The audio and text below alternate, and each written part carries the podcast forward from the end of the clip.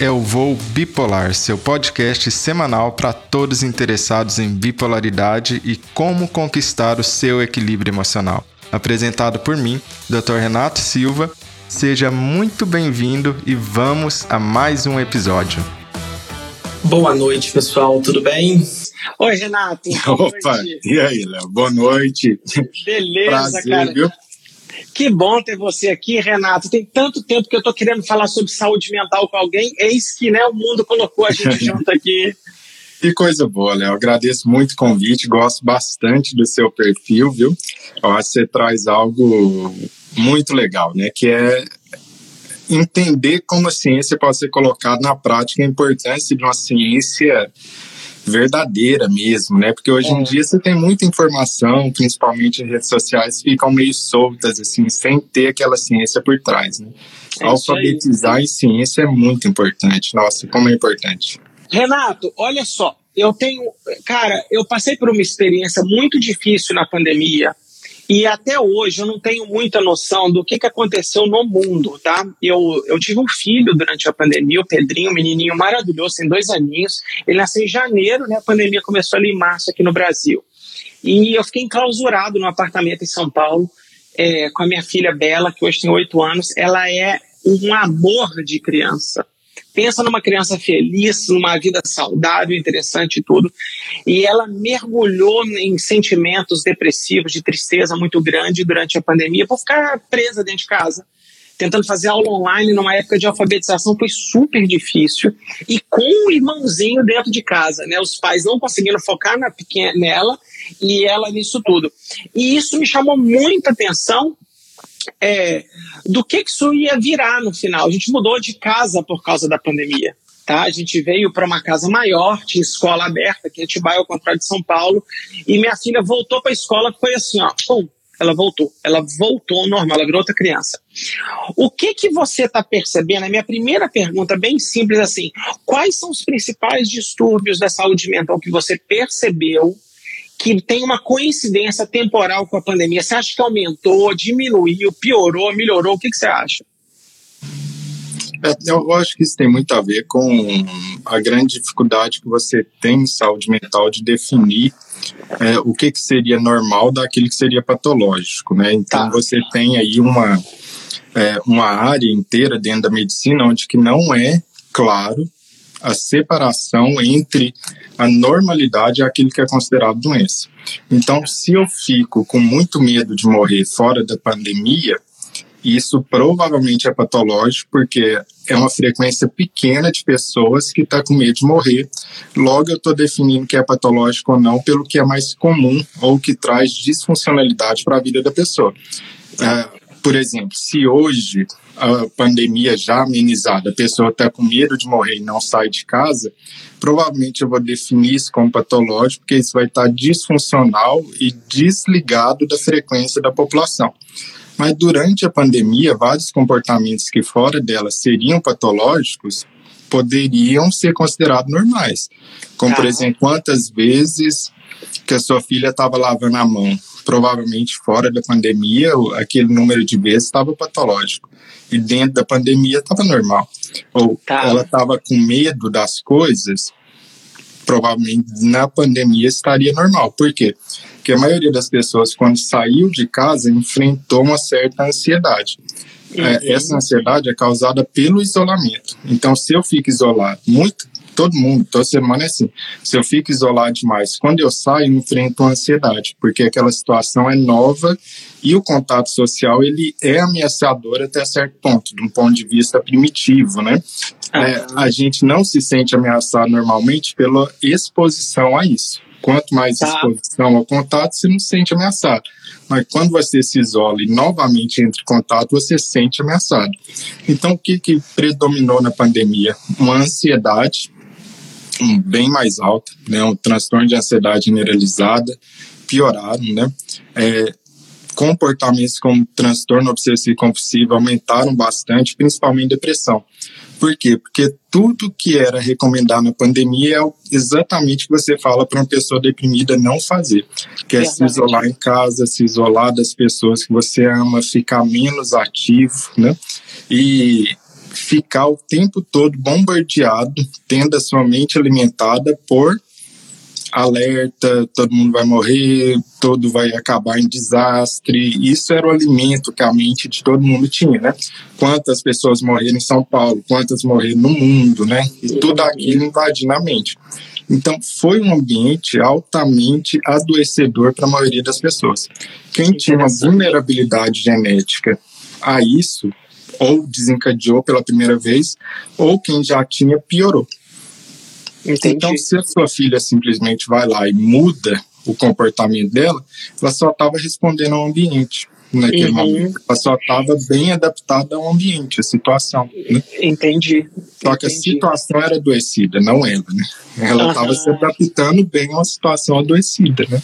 Perfeito, interessante. O Renato, e você percebeu em consultório, muita gente com sentimentos depressivos. Eu, olha, se eu errar algum tempo, você me perdoa, tá? É, o que, que você percebeu em consultório? O que, que as pessoas iam atrás de você? Os seus pacientes já de rotina? O que, que eles expressam? Você percebeu a diferença ou não? A intensidade aumentou? Que que... Principalmente ansiedade e depressão, né? Isso se tornou, assim, um pico muito grande, mas não durante a pandemia em si. Interessantemente, você tem uma quarta onda, né, que seria a quarta onda de saúde mental. Isso acontece em várias coisas. É, esse é um movimento humano super interessante. Por exemplo, se um cachorro bravo começa a correr atrás de você, e muita gente não entende por que, que isso acontece. Um cachorro bravo começa a correr atrás de você, você sai correndo, mas você não está chorando, você está correndo, você está fugindo pela sua uhum. vida. Você entra dentro da sua casa, tranca o portão, passou o perigo, aí que você desaba, aí que vem a tremedeira, aí que vem o choro, aí que vem a descarga emocional daquilo que você terminou de passar.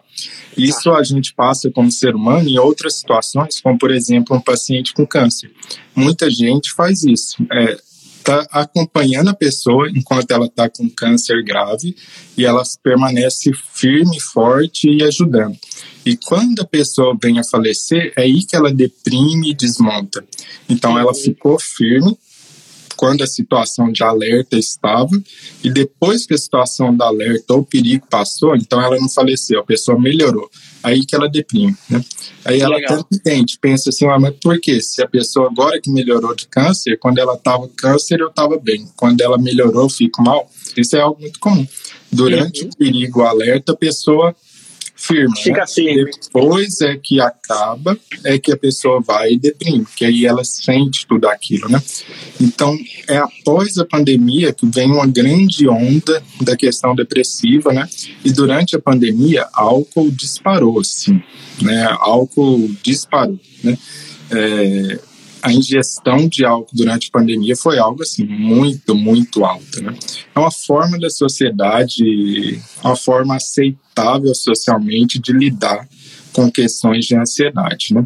Então, depressão, ansiedade, principalmente o uso do álcool disparado. Tá. Então, essa quarta onda que você está chamando, você observa que está, esses quadros estão aparecendo mais, mais agora, que a coisa meio que voltou ao normal eu diria que mais em 2021, por. Tá, tá. É, eu acho que agora o pessoal já está saindo já está saindo muito disso, mas 2021 era mais. Né? É, é, eu li alguns estudos, o Renato, é, inclusive até eu fiz um podcast com o pessoal é, que questionaram sobre suicídio. Eles pediram para eu estudar um pouquinho sobre o assunto. E, na verdade, o número de suicídios no Brasil caiu lá naquele primeiro ano da pandemia entendeu? Então, assim, é, muita gente achou que ia ser pior e na verdade não foi. E é muito louco como é que a teoria é uma coisa e o número é outra, né? Quando a coisa se monta, você fala, bom, não tá dessa forma. É, na, na, verdade, a ideia de suicídio ele reduz em situações críticas, por incrível que pareça. É. É, o, o, número de suicídio é, é esse mesmo movimento, ele reduz durante, o, né? O cara tá é, mais alerta.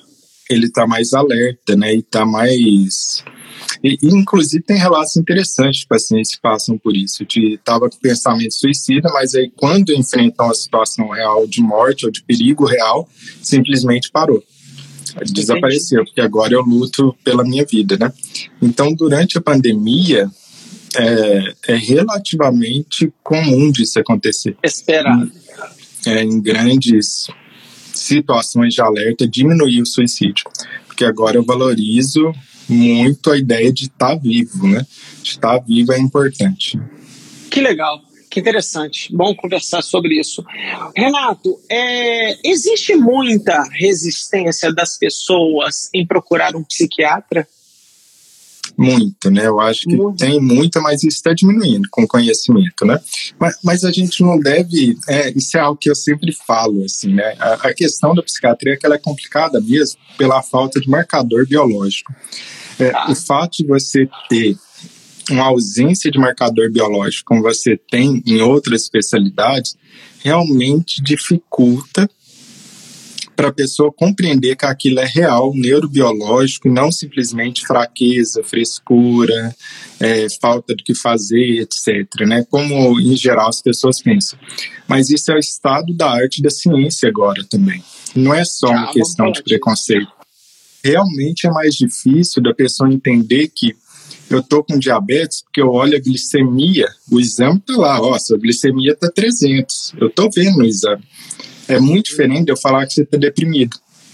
E por que que eu faço que você tá deprimido? Porque você tá com energia mais baixa, você tá comendo mais, você tá com dificuldade de dormir.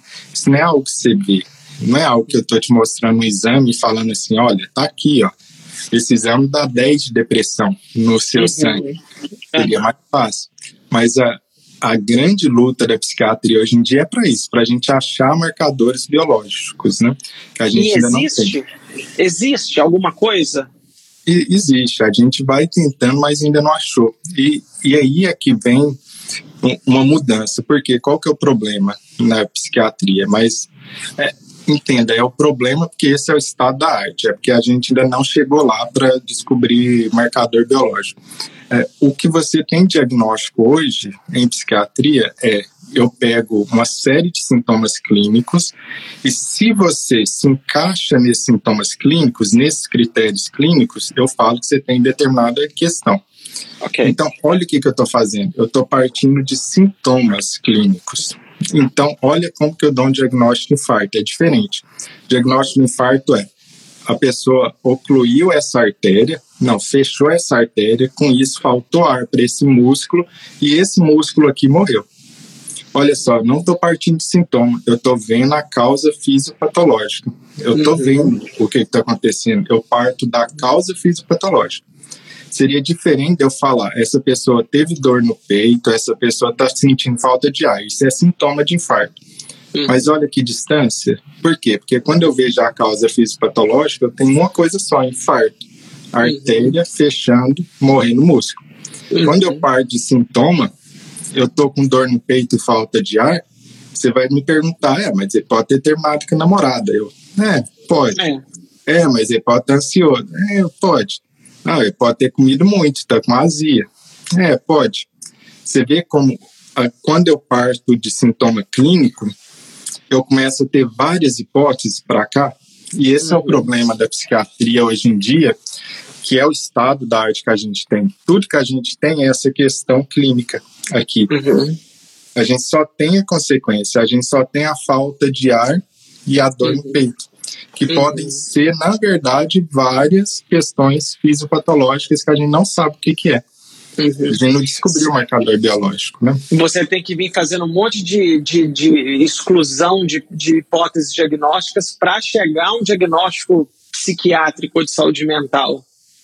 E que pode se confundir, porque aí você tem problemas como o quê? Como eu estou partindo de sintomas e grupos de sintomas, eu começo a ter comorbidades. Que é o quê? O que é comorbidades? É algo que é uma doença junto com a outra, junto com a outra. Então, quando eu olho assim, eu falo que alguém tem transtorno bipolar, provavelmente ele vai ter enxaqueca junto, talvez obesidade, talvez hipotiroidismo, ele vai ter ansiedade junto. 61% tem uso de bebidas ou substâncias. Quando eu vou ver, eu dei seis diagnósticos para a pessoa. Uhum. Mas o problema não é que ela tem seis, é que aquela manifestação de sintomas tem muita intersecção uma com a outra. Uhum. Quando eu vejo os sintomas de ansiedade e depressão, muitos são iguais. Por isso eu fico com intersecção com vários diagnósticos. Tudo por conta do problema que é, eu estou partindo dos sintomas e não da causa fisiopatológica, igual o restante da medicina é. Uhum. Então, eu tenho síndromes clínicas, né? Por isso que Sim. toda coisa na psiquiatria é chamada de transtorno e não doença. Tá. Doença é quando eu sei claramente a causa tá, fisiopatológica. Tá, transtorno é quando eu tenho. Por isso esse você fala transtorno. sintomas. Exatamente, esse cluster de sintomas, né? É, pensa que você tem um monte de ovos brancos, né? E aí você coloca numa cesta de ovos brancos, e você chama de ovo branco, né? Aquilo ali. Então isso aqui é o ovo branco. Só que, na verdade, se você olhar dentro do ovo, vai ter ovo de pato, de galinha, de codorna, de um monte de coisa. Só que por fora é tudo ovo branco. Então você coloca na cesta de ovo branco. Por quê?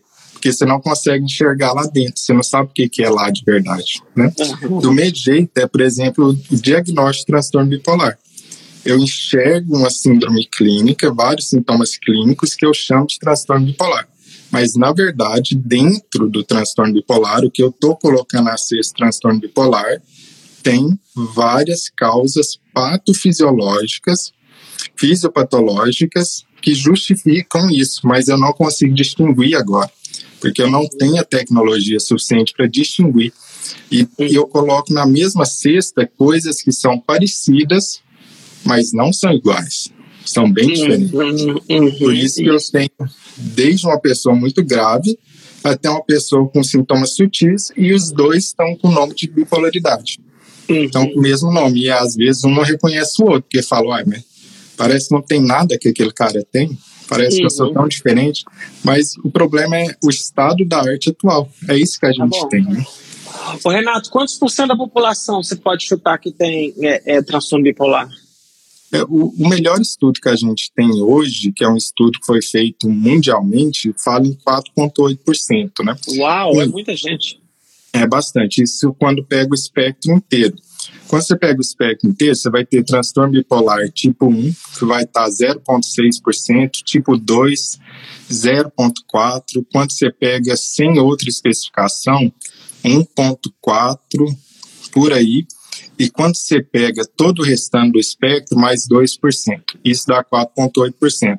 Só que os estudos que não pegam todo o espectro, pega só o tipo 1 e o tipo 2, que são os tipos mais claros, mais óbvios, você vai ter 1,2%. O que bate, que foi o grande estudo que a gente teve em São Paulo, né, na, na metrópole, né, deu 1,2%. Mas como que um dá 1,2% e o outro dá 4,8%? é que no Mundial você pegou tipo 1, tipo 2 e todo o restante do espectro. E no de São uhum. Paulo você pegou só o tipo 1, tipo 2. Mas bateu exatamente. Né? Tá, a definição do caso era diferente em São Paulo. O que, que é tipo 1, tipo 2, Renato? Me perdoa a ignorância. São mais leves, mais graves? Não, o tipo 1, ele é mais óbvio, mais claro, porque ele tem uma coisa que chama episódio de mania, que é uma fase que o cérebro da pessoa está muito ativada, ela dorme pouco, ela fala muito, ela está com muita energia, ela pode estar tá eufórica, expansiva ou muito irritada, gasta muito dinheiro, os impulsos aumentam, impulso sexual, impulso para bebida, para acelerar carro, etc. Esse é um episódio mania, que que a gente até uma anedota interessante cientificamente, na verdade, viu? É, é porque o problema da psiquiatria também é a falta de validade e replicabilidade ao longo do tempo. Uhum. Ou seja, se você. Quando você pega o DSM, que é um manual de diagnóstico de psiquiatria, ele muda, né? De tempos em tempos. Mas como que um diagnóstico muda? Um diagnóstico não pode mudar né? O pessoal até dá uma segurada para não mudar demais, para não, não assustar, né? É, mas por quê? Porque alguns desses diagnósticos realmente não têm muita validade. Não tem uma replicação ao longo do tempo, porque a gente ainda está na fase de sintomas. A gente não uhum. tem marcador neurobiológico. Mas a mania que eu terminei de escrever para você foi descrita exatamente dessa maneira dois mil anos atrás, por um médico chamado Areteu da Capadócia, né? Então, é uma das síndromes clínicas médicas melhores descritas ao longo do tempo. Porque é Legal. é algo muito óbvio, muito claro. Tá. Se você então, vê alguém mania, você vê. O tipo 1, então, tecnicamente, ele é mais fácil de ser identificado por um psiquiatra bem treinado. Sim, muito mais. Ele é bem mais claro. As pessoas falam mais grave, mas é, isso é algo errado. Na verdade, ele é mais ah. claro, tá. mais intenso, porém não necessariamente mais grave do que os outros. E esse cara, quando ele vai para o lado depressivo da bipolaridade, ele também fica é, é mais claro ou que o que te chama atenção essa fase da ansiedade dele? É a fase da mania, é a tá. sua fase ativada. Isso é que marca a bipolaridade. Tá. Porque na maior parte das vezes, bipolaridade é só uma depressão a maior parte do tempo o bipolar está deprimido, né, na fase de mania, né? É, é só você pensar que para baixo é mais fácil que para cima, né? Quase tudo, né? Do mesmo jeito, ir para baixo na depressão é mais fácil, gasta menos energia para o cérebro do que ir para cima e manter esse estado hiperalerta o tempo todo, né? Tá. Uhum. É, então, na maior parte do tempo, o bipolar está deprimido, não está ativado. Então, como que eu diferencio alguém que simplesmente tem uma depressão de alguém que é bipolar? Procurando na vida da pessoa sintomas dessa fase de ativação. É isso. Né? Tá. É assim que você diagnostica um bipolar. Depressão mais uma fase ativada. Ô, Renato, e essa fase mais ativada, ela tem uma periodicidade clara? Porque pelo que eu estou entendendo, pelo jeito não tem também, a, a ponto que você tem que procurar na história clínica alguns, algumas pessoas, alguns bipolares têm tem fases bem marcadas, são coisas que a gente chama de sazonalidade, ou seja, sempre no inverno deprime, início de primavera faz episódio de mania e hipomania. Mas isso não é o comum. A regra realmente é não ter uma peri periodicidade, periodicidade, claro, embaralhei na palavra. é, é, é, não ter isso claro, claro ao longo do tempo, né? Tanto é que a pessoa pode ter só uma fase de ativação na vida e pronto, ela já é considerada como transtorno bipolar tipo 1 o resto da vida. Simplesmente por ter tido uma fase super ativada como essa. Entendi. O Renato, quanto, é, é, o, o, quantos pacientes chegam no seu consultório, é, é esse diagnóstico consegue ser é, cravado em uma consulta, ou você precisa de mais consultas, você precisa entender melhor o que está acontecendo. Você consegue chegar e pau, cravar. Lembrando é. que não tem, não tem exame para fazer que não seja né, coletar a história clínica e fazer esses clusters de sintomas. É, em alguns casos mais óbvios, você já consegue uma consulta. E é claro que vai depender da experiência do médico de enxergar a bipolaridade, que eu preciso procurar muita coisa, né? É, então, esse é um, um dos problemas que a gente tem quando você não tem marcador biológico. É altamente observador dependente, quer dizer que um médico mais experiente em enxergar a bipolaridade consegue identificar a bipolaridade, outro menos experiente vai deixar passar. Enquanto marcador biológico, é difícil um médico não diagnosticar uma glicemia de 500, como diabetes. Uhum. É 500, qualquer um vai ver isso, né? Uhum. É, então, é possível, sim, fazer numa primeira consulta diagnóstico, mas não é a regra. Você ter ideia, mesmo as pessoas com essa bipolaridade clássica mais típica, tipo 1, demora em média, mundialmente, nove anos para receber o diagnóstico, entre o início dos sintomas e o diagnóstico. O tipo 2, que seria o segundo mais claro, demora em média 13 anos. Alguns Uau. estudos falam até 15, 18 anos. Né? Por quê? Porque se manifesta muito como depressão. E se não souber procurar as fases de ativação, vai deixar passar. E frequentemente deixa passar. Nossa, Renato, que sofrimento para a família, hein? Para todo mundo, hein, cara? Porque ah, nesse meio coisa. de caminho é, é, é, muito louco. Eu fico pensando sobre isso quantos é, casamentos talvez acabem, né, o relacionamento. Você está falando de 13 anos, relacionamento com os filhos, né, relações de trabalho, o cara às vezes vai perder emprego, né, e tudo. É, é muito tempo, é muito, é pior do que eu imaginava. E, e, também eu fico imaginando que, de novo, algumas pessoas falam assim, cara, é, é aí que eu queria voltar na pergunta de alguns minutos atrás. Como é sutil, tirando tipo 1, pelo, pelo que eu entendi, ele, é, ele é meio. O fácil é nove anos, né? Mas o, que, o mais sutil é assim, não, vai melhorar, eu não vou procurar ajuda, eu tô, eu tô querendo forçar para essa ida, assim, é, que, hora, que hora que dá o clique que vai para o médico? Esse que é o, o ponto, que eu, eu fico imaginando que não é muito claro, para mim não é claro. É, é, aí a gente tem um fator complicador a mais na bipolaridade, que é o quê? Em geral, na depressão, há um sofrimento ego-sintônico, ou seja, eu sei que eu estou sofrendo, né? Quando eu estou deprimido, eu estou sofrendo, eu estou mal. Na fase ativada, que seria de mania ou hipomania, não tem, algumas vezes, na maior parte das vezes, não tem esse sofrimento. Por quê? Porque a pessoa pode ficar mais grandiosa, pode ficar mais com senso de razão aumentado, expansiva, eufórica, e você vira para ela e fala que ela está doente, ela fala: Eu não estou doente, você é que está. Você que tá doido, eu tô ótimo, tô maravilhoso. Aqui, ó, tô dormindo duas horas por noite, tô fazendo tudo, tô trabalhando e tal.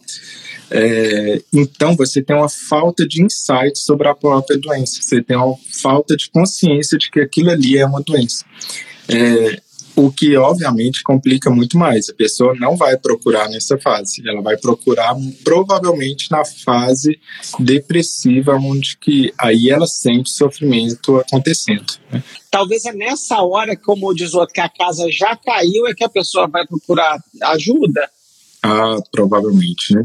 Tanto é que a taxa de divórcio na bipolaridade é três vezes maior que na população geral. Caraca. E quando você pega a bipolaridade mais sutil, essa taxa sobe para seis vezes. E, e o que o. Seis? A, a é, tipo 2 sobe seis? É, o, o ouvinte mais atento vai ter estranhado essa informação, né? Como que é três o mais grave e é seis o mais sutil, né? É por isso que eu não gosto de chamar de grave, eu prefiro dizer claro e sutil. Claro. Por quê? Uhum. Porque o sutil se confunde com a personalidade da pessoa. Então, muitas vezes o parceiro ou parceira não identifica aquilo como uma doença e sim como da personalidade da pessoa. Ela que está irritada, ela que está mal educada, ela que está arrogante, que está gastando dinheiro, etc. Já no tipo 1, isso é tão over, assim, é tão claro que a pessoa está doente que o parceiro logo identifica: não, isso aí não é o meu marido, ele está muito diferente, tem algo errado. Então, ser sutil nesse sentido é pior. É pior. Porque o seu diagnóstico está demorando mais, ao invés de 9, vai demorar 13, 14 anos, e as pessoas ao seu redor não vão saber distinguir claramente se é a sua personalidade ou se é doença.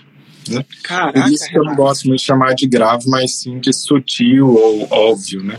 É, não, para mim ficou claríssimo. Tipo 1, ela, é um, ela, é uma, ela tem uma característica, os classes ele salta aos olhos e você consegue dar o diagnóstico mais rápido. O outro, você vai, tem nuances que podem confundir o diagnóstico. Eu entendi que não tem relação com severidade. E, e, é óbvio, na minha cabeça, depois que você deu essa aula aqui para mim, ficou claríssimo que é bem provável que a galera do tipo 2 toma mais ferro do que do tipo 1. Ela tem mais dano por causa do diagnóstico tardio. Exato. E, de novo, ela só vai te procurar, talvez, depois que ela está perdendo muita coisa e que a família está incomodada e por aí vai. Caramba! Ô, Renato, uma vez dado o diagnóstico de bipolaridade, que, de novo, eu já percebi que ele é complexo, que ele é não neurobiológico, que ele é por, por é, é, sintomas clínicos, Quais são as opções terapêuticas, por favor, baseadas em evidências? Nós vamos deixar as picaretas para o final. É, é, o que, que eu estou querendo, quando eu falo tratamento, eu estou falando de tratamentos não farmacológicos e farmacológicos e outros que eu posso nem conhecer. É, é então, a, o transtorno bipolar ele é essencialmente neurobiológico, porém a gente não tem os marcadores e não consegue enxergar, mas ele é neurobiológico. É, o que, que a gente teria? Primeiro, os medicamentos, e aí tem um grande confundidor, porque o tratamento, quando eu penso que é bipolaridade, vai para uma classe de medicamentos chamado estabilizador de humor, que basicamente é lítio, carbamazepina, ácido valproico, é, oxcarbazepina, lamotrigina, etc. E antipsicóticos atípicos, né, quetiapina, risperidona e por aí vai. É, algumas vezes você coloca um antidepressivo, mas sempre acompanhado do estabilizador de humor. E esse é o problema. Se eu acho que é só depressão não bipolar, eu coloco antidepressivo. Se eu acho, e o problema é, se eu erro e essa depressão é bipolar, o bipolar piora quando usa só um antidepressivo. Então não é um fato de dar nome, é porque existe uma bifurcação no tratamento. Se é só depressão, antidepressivo. Se é bipolar, eu dar antidepressivo piora a pessoa. Então não é uma questão de nomenclatura. Ah, o tratamento se divide completamente. Não bipolar, antidepressivo. Bipolar, o antidepressivo ferra ele. Piora tá. o quadro. Né? Tá. Então, eu preciso dar o diagnóstico correto. Então, medicamento faz parte do tratamento e não é pouco, né? É, terapia, mas não qualquer terapia, terapia que tem evidência, é terapia cognitiva comportamental, é de longe a que tem mais evidência, é essa abordagem, né? Uhum. É regulação do ritmo biológico, e aí exposição ao sol, por exemplo, pela manhã faz toda a diferença. Ah, e, e, no caso da bipolaridade, a, a, questão de terapia com luz, que seria charlatanice muita coisa, é, não é nesse caso. Por quê? Porque você viu que existe uma sazonalidade. Essa sazonalidade, por mais incrível que pareça, é dada pela incidência de luz. No Brasil, a gente não tem muito isso, mas na Europa e Estados Unidos, você tem claras depressões sazonais. Chega o inverno, reduz é, você estava nos Estados Unidos recente, né? Tava, tava, há uma semana atrás. Eu tava, eu tava nos Estados Unidos, estava em Washington. É, e lá você vê, você chegou a ficar no inverno no hemisfério norte, começa a escurecer 4 horas da tarde. Uhum. É, realmente reduz a incidência, coisa que a gente não sente aqui. Isso para qualquer outra pessoa hum, talvez não faça tanta diferença. Para o bipolar faz. Por quê? Porque tem um núcleo supraquiasmático que fica lá no hipotálamo, no cérebro, que está desregulado. É uma das causas que a gente sabe da bipolaridade, é essa desregulação do núcleo supraquiasmático. Por isso que a luz é tão importante. E a regulação do ritmo biológico, que é essencial. Assim. Essas são as três coisas mais essenciais para a gente pensar. Mas existem vários outros tratamentos. Renato, quando você fala de regulação do ciclo biológico, você está falando de toda a rotina da pessoa, acordar, se expor ao sol, alimentar em horários regulares, dormir bem. Então, assim, é um trabalhinho complexo, né, Renato? É... Complexo. Eu, eu, tenho, eu tenho prestado muita atenção. A, eu acho que minha vida é maravilhosa, minha saúde é boa, minha família é linda, eu não tenho muita coisa para reclamar. Mas eu tenho, eu tenho me preocupado muito em ajustar meu sono. Eu tenho procurado colocar meus horários no, no, no seu devido lugar, acordar, ir para o sol e tudo, é, é para colocar. Então, é, essa, isso é uma coisa que você tem que treinar muito bem com seus pacientes, né, Renato? Toda a regulação do ciclo circadiano do paciente todo.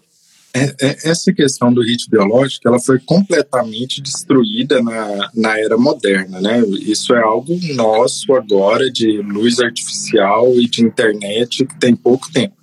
Então a gente tem toda uma ciência iniciando para que o que a gente tem muitas vezes não é depressão, é desregulação de ritmo biológico ou uma quebra do nosso ritmo circadiano que dá exatamente os mesmos sintomas da depressão. É, novamente, né, é o nosso problema diagnóstico. A gente vem pelos sintomas e esses sintomas aqui, eu penso, isso é depressão. O cara está desanimado, desconcentrado, baixa energia. Mas muitas vezes a causa é uma desregulação do ritmo biológico. Ele está dormindo ah. mal, ele acorda em horários diferentes, ele dorme em horários diferentes, ele toma cafeína sete horas da noite, aí prejudica o sono. Então, a regulação do ritmo biológico, você falou muito bem, é, é dado por pistas ambientais, né? Ou o termo é Zeitgeber, né? Que é uma palavra uhum. em alemão, que basicamente significa pista ambiental que é o horário que você acorda, o horário que você dorme, o horário da sua atividade física, o horário do seu primeiro contato social, que por incrível que pareça faz diferença, exposição à luz natural, não é luz artificial, refeições regulares. E se você for pensar, atletas ou pessoas com a vida mais parecidas com atletas têm um ritmo biológico perfeito. Porque uhum. senão não consegue. Um atleta que sai desse ritmo biológico, ele não consegue. Isso é tão interessante que os recordes são batidos quase sempre no mesmo horário os recordes mundiais, quando você agrupa todos os recordes mundiais, você vai ver que eles estão mais ou menos no mesmo horário. Tem a ver com o nosso relógio biológico interno neuroendócrino, né? É, nossa oscilação hormonal. É super interessante. Quando você pega os recordes, eles sempre são batidos no mesmo horário. Tem a ver com o ritmo, como o nosso corpo funciona. Tem um determinado horário que os seres humanos estão mais ativos, estão mais. É uma resposta neuroendócrina, na verdade.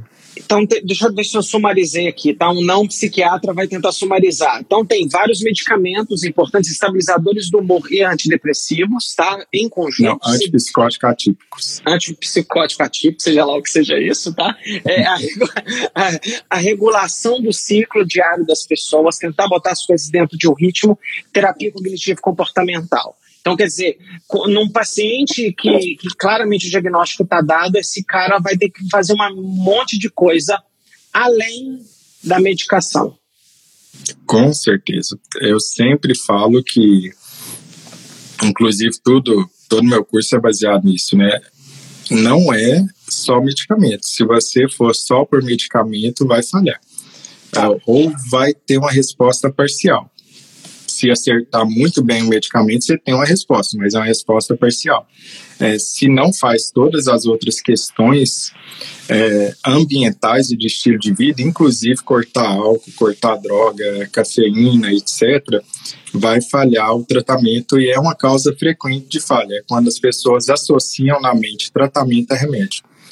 É, a gente não pode fazer essa associação, tratamento a remédio, porque os nossos remédios são muito bons, mas estão muito, muito, muito longe de conseguir ser algo como um antibiótico que vai lá e tem um tamanho de efeito imenso, né?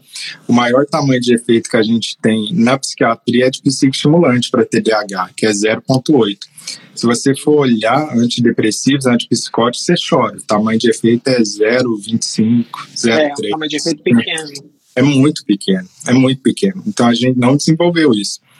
Para mania, para aquela fase ativa, nossos remédios são muito bons, muito efetivos. Né? Para depressão, é bem mais ou menos, bem mais ou menos. Uhum. Por isso a gente precisa de outras estratégias que funcionam bem, principalmente se a gente está falando de depressão e não de mania. Uhum. Então vai exigir uma equipe é, multidisciplinar aí para dar uma força para o psiquiatra ali também para ajudar esse paciente a sair do, do, do chão, né? Certamente. E, e, também a questão nutricional que faz diferença, são várias questões que fazem diferença. Se você for olhar, se eu puder resumir todo o tratamento de transtorno bipolar, é o que? É o remédio mais o estilo de vida de uma pessoa muito saudável. Tá.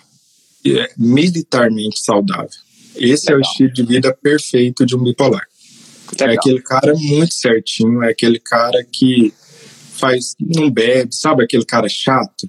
Uhum. Sabe que ninguém gosta dele, faz tudo certo, come tudo certo, acorda na hora certa, faz atividade física, não perde um horário de atividade física.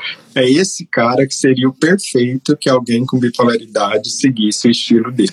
Entendi. Então o cara vai ter que talvez é, adotar um estilo de vida mais ativo, fazendo atividade física, fazendo dieta. É puxado, hein, Renato? É puxado. Vamos combinar é no mundo real, né, cara? No mundo real, esse, esse, esse cluster de, de, de, de mexida na vida do cara é puxado. É... Até porque ele sai na desvantagem, porque ele tá com a mochila de 20 quilos nas costas para fazer esse esporte, né? Que é a depressão, por exemplo, né? Então, ele não está saindo de um ponto de vista ou de um ponto de partida igual todo mundo está saindo. Ele está saindo na desvantagem, com peso maior, que é o quê? Uma fase de depressão, uma dificuldade de concentração maior, uma dificuldade cognitiva dada pelas fases de humor, né? Então, é possível? É, mas sem dúvida é muito difícil. Não é fácil. Uhum. Mas é um é, passo de cada vez, né? Não precisa fazer algo claro, de um dia claro. para o outro. É um passo de cada vez, né? Claro. Renato, sensacional, assim, ó, sensacional. Vamos para o lado apimentado dessa conversa. Quais são as intervenções que são propostas para essas pessoas? Porque, de novo, olha, eu fiz uma live semana passada, Renato, que ela mexeu comigo até hoje, foi sobre autismo. O caso do autismo é gravíssimo porque as mães e os pais de filhos autistas, mas principalmente as mães, é, elas estão extremamente fragilizadas. Então, ele é o prato cheio para o charlatão ir lá e vender o que quiser para esse sujeito. Mas o cara que também é um bipolar, ele está sofrendo, ele sabe que ele está sofrendo, não precisa nem ser bipolar, um, um, transtorno depressivo, usei a palavra certa, transtorno agora, é, é, é, ele também está fragilizado e ele começa a buscar ajuda em em situações inusitadas. O que, que você vê aí que você fala, meu Deus do céu, a gente precisa alertar as pessoas para não cair nessa? É, porque você já me montou o pacote certo. Qual que é o pacote que as pessoas não deveriam adotar? É, qual que é o, um grande problema, né? Vamos de advogado de diabo para algumas questões e um estudo que eu acho até hoje inacreditável, né? É, pegaram um, um grupo de pessoas com depressão grave, então não é uma depressão leve, é uma depressão grave, no qual, para ser considerado grave, a pessoa tem que estar disfuncional, tem que estar com dificuldade de fazer coisas que normalmente não faria e deram água, deram placebo para essa pessoa, uma pílula de açúcar. 30% melhorou. Tá. Pensa nisso. O, o tamanho de. O, o tamanho do efeito placebo em questões de saúde mental como depressão é enorme. Uhum. É, não é igual. Se você faz o mesmo estudo para alguém com AVC, é desse tamanhozinho o efeito uhum. placebo, muito pequeno. Então a gente vê que a gente na psiquiatria em saúde mental, você está numa área com prato cheio para charlatanismo, porque é difícil separar o que funciona do que não funciona, pelo tamanho do efeito placebo. Tá. 30% de depressão grave melhorar tomando açúcar é uma coisa gigantesca, né? Eu até hoje eu tenho dificuldade de acreditar nesse estudo, né? Porque se fosse depressão leve, tudo bem, aí tudo bem. Mas não, é depressão grave. Então, muita coisa funciona pelo tamanho de efeito em saúde mental, né? Tá. que é muito alto. E é uma das grandes críticas né, que, que leitores mais críticos, científicos, têm de vários tratamentos em psiquiatria. Né? É, alguns me surpreendem. Hoje mesmo eu estava respondendo isso, né? Me falaram de iridologia, que aparentemente uhum. é leitura na íris, né? Me perguntar, será que iridologia funciona, não sei o quê, né? É, não Sem chance, é uma pseudociência completa, né? Existem algumas doenças que você vai ver analisando o olho, fundo de olho e tal, que o oftalmologista vai saber descrever, mas não é iridologia, você não vai olhar na íris da pessoa e saber é, qual que é a doença e qual que é o tratamento. Isso não funciona para transtorno bipolar, não tem nenhuma evidência disso funcionar. Outros são óleos essenciais super comum, né? Que novamente, pela questão do placebo, pode ajudar, mas é placebo, né? E aí uhum. fica fica a, o questionamento. Ah, mas se ajuda a pessoa, será que ela não pode usar? É, tá, se te ajuda e é inofensivo, tudo bem, mas o problema é que você vai falar para a vizinha, né? E depois vai falar para o outro, e vai falar para o outro. E de ter pessoas ou profissionais que passam esse tipo de tratamento na frente de tratamentos comprovados e que vão aumentar a chance da pessoa melhorar. E principalmente atrasando essa pessoa de receber o, o, tratamento com maior probabilidade de melhorar. Isso na bipolaridade é muito comum. Né? Então, óleos essenciais, isso não, não funciona e as pessoas costumam recorrer, a não ser estudos que tem com óleo de lavanda para insônia, mas não são esses óleos essenciais, não é exatamente isso aí. E mesmo assim, com aquela evidência, mais ou menos, né? você sabe como que são essas evidências, né? Se você torcer estatística, ela te fala o que você quiser que ela te fale, né? É isso, Se forçar, né? É, o que mais que a gente tem de charlatanismo? E aqui é complicado. É, é, e agora vem o hate aí, né? Terapias que não são terapia cognitiva comportamental não têm evidência suficiente para transtorno bipolar, com exceção de um tipo de terapia que se chama de ritmo é, interpessoal, mas é um tipo de terapia que saiu da terapia cognitivo comportamental. Uhum. Não tem evidência científica. Pode ser que ajude alguém, pode ser que ajude alguém, mas não tem. Por exemplo, falar constelação familiar aí. Nenhuma evidência científica de que isso vai funcionar no transtorno uhum. bipolar. Pode até piorar. Psicanálise. Nada contra psicanálise. Não tem evidência do tanto que terapia cognitivo comportamental tem. Uhum. É, é charlatanismo? Não, não é charlatanismo. Tem, sua, tem suas coisas boas. Mas eu não posso passar, eu como médico ou qualquer pessoa profissional, não pode simplesmente oferecer primeiro aquela terapia sem nenhuma evidência, na frente de oferecer uma terapia que claramente tem muita evidência. É, então, eu ofereço a evidência da terapia cognitivo comportamental. Mas muita gente não vai, não vai uhum. se dar bem com aquilo, aí você tenta outra, que talvez você se vincule melhor ou seja melhor para você. Aí aqui estão falando várias coisas que eu esqueço, que eu, isso nem passa pela cabeça. Reiki, zero de evidência científica, isso aí, pseudociência completa. Total. Né? É, falaram outra aí também. Ah, homeopatia. Nossa, homeopatia é. tem demais aparecer em consultório. Zero evidência científica de homeopatia, de polaridade, né? Uhum. A não ser o efeito placebo, que qualquer coisa vai ter. Né? O Renato, sabe o que, é que me preocupa? Eu, é muito legal. É, o grande problema da, do mal não faz. Eu tenho, eu tenho um pouco de medo quanto as pessoas, os caras que prescrevem esses tratamentos, Opa. que falam que o mal não faz. Faz mal. É, faz mal. Boa, faz. faz mal. A gente, eu tenho um grande amigo, o José Alencar. Ele tem um livro de medicina baseada em evidências magnífico. E ele tem uma frase muito boa que ele fala o seguinte: quando você prescreve um placebo, o único benefício que você pode ter é o, é o efeito colateral. Você não tem outro, entendeu? Então, assim, é, talvez é, é, você talvez não vai ter nada, talvez você vai ter efeito colateral, mas o que você vai ter é que no mercado financeiro a gente fala que é o custo de oportunidade. Uhum. É como se você pegasse hoje, você recebesse 100 mil reais e deixar ele parado em conta corrente, sendo que um CDB está te dando 1% ao mês. Então Exatamente. você poderia ter 101 mil reais daqui a 30 dias. E aí você, Renato, falou muito bem que quando esse paciente está pendurado no óleo essencial, ele está pendurado no reiki, ele está pendurado no, no, no, na homeopatia, ele tá, esse, esse nove anos vira 10, vira 11, vira 12, o diagnóstico vai se perdendo e a pessoa pode ir para o buraco e perder as coisas mais importantes da vida. Eu fico imaginando hoje, Renato, se eu tivesse um transtorno assim, eu perdesse os oito anos da minha filha. Hum. Entendeu? Minha filha agora chega lendo inglês em casa, ela faz umas hum. pulseirinhas. Cara, não existe nada mais legal do que isso na vida.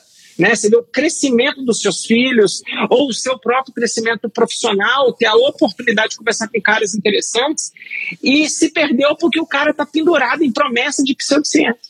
Entendeu? Então, assim, é muito complexo isso. É, eu acho que que você disse de custo de oportunidade é perfeito, né? É justamente esse conceito, que inclusive é um conceito, é por isso que eu falo que a alfabetização científica da população de maneira geral é muito importante, né? Porque, por exemplo, muitas vezes as pessoas usam o argumento de que para mim funcionou. Mas, mas olha, se você tem qualquer crítica científica, você sabe que para você funcionar não significa absolutamente nada. Nada. É, porque eu esqueci qual foi a situação que algo funcionou para mim. Meu amigo falou: Não, mas para você funcionou. Eu falei: É, mas isso não é evidência nenhuma de nada, eu, mesmo é. que tenha funcionado para mim. Por quê? Porque eu não comparei com placebo, né? O, o, método científico tem suas limitações, é óbvio, não tem como. O método científico não vai abarcar tudo, nenhum método uhum. abarca tudo. Estranho seria se abarcasse, né? A gente criasse uma teoria e conseguisse dar conta da realidade, né? Isso seria estranho.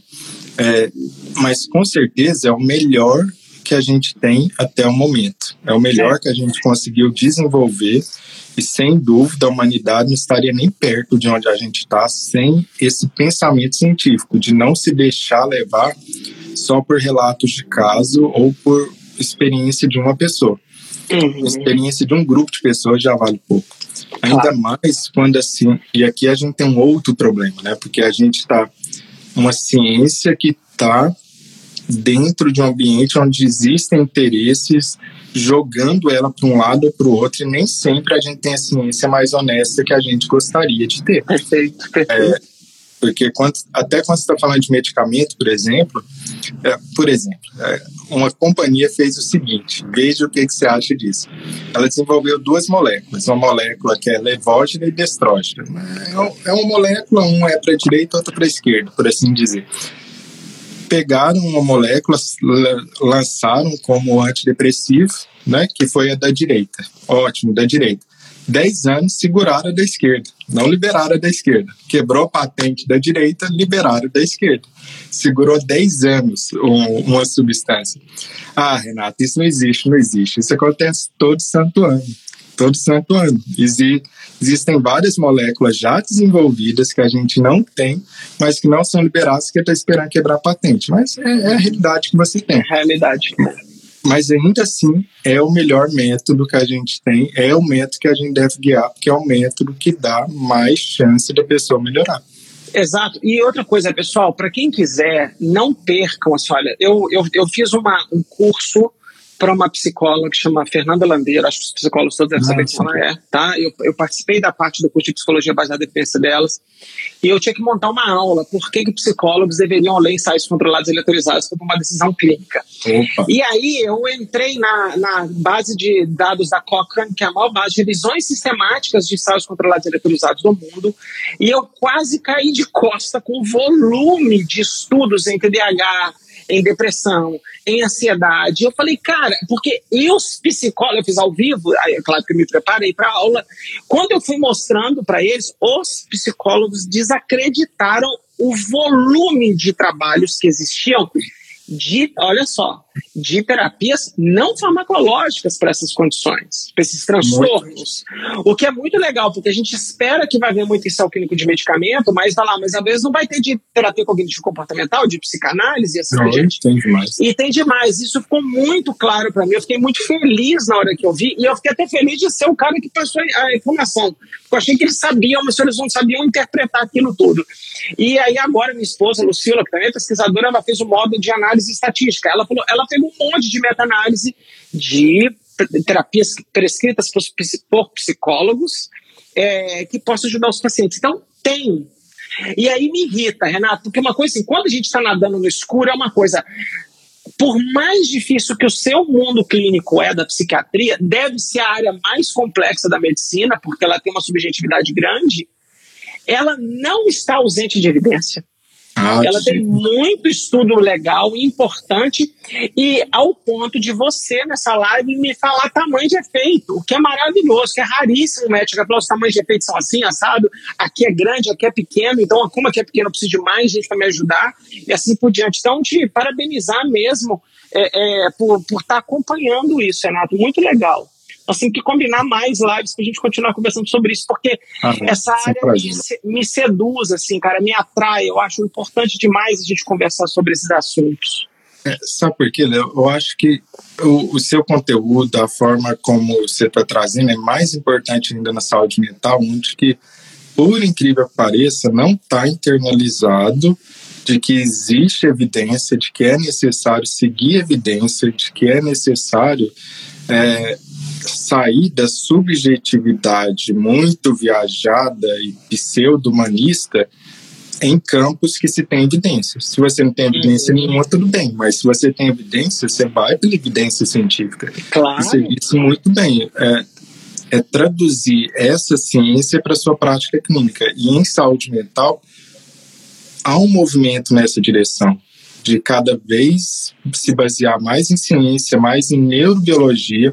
Depois a gente pode até falar, não deu tempo, da iniciativa ARDOC, que é espetacular, que busca sair esse, é, esse diagnóstico baseado em sintomas para algo neurobiológico, aí vai ficar com mais evidência ainda, né?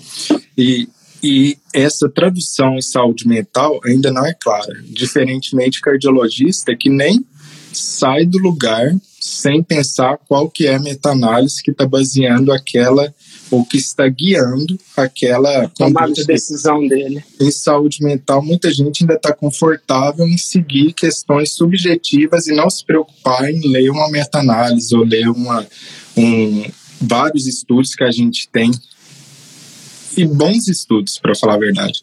Legal. Na medida do estado da arte, né? É porque Legal. o nosso estado da arte ainda não tem como superar ele. Renato, muito obrigado, cara. São cara Eu que agradeço. A gente vai se falando. É, muito sucesso para sua vida e se precisar de alguma coisa, eu estou à disposição. E é claro que eu vou deixar gravada a live. Se ele me permitir, eu vou deixar até em colaboração. Aí, se ela quiser, ela fica nas duas páginas. Tá bom? Perfeito, legal, legal. Um muito obrigado, viu, Léo? Um prazer imenso. Tchau, tchau. Valeu. Tchau, até mais. Esse foi mais um podcast Voo Bipolar. E não se esqueça de assinar e compartilhar esse podcast. Assim você ajuda essa mensagem a ir mais longe e chegar a mais pessoas que precisam dessas informações para conseguir seu equilíbrio emocional. Todo material anexo que seja relevante ao episódio de hoje, assim como nossos contatos em outras plataformas, estão no site linktree barra Dr. Renato Silva. Até a próxima!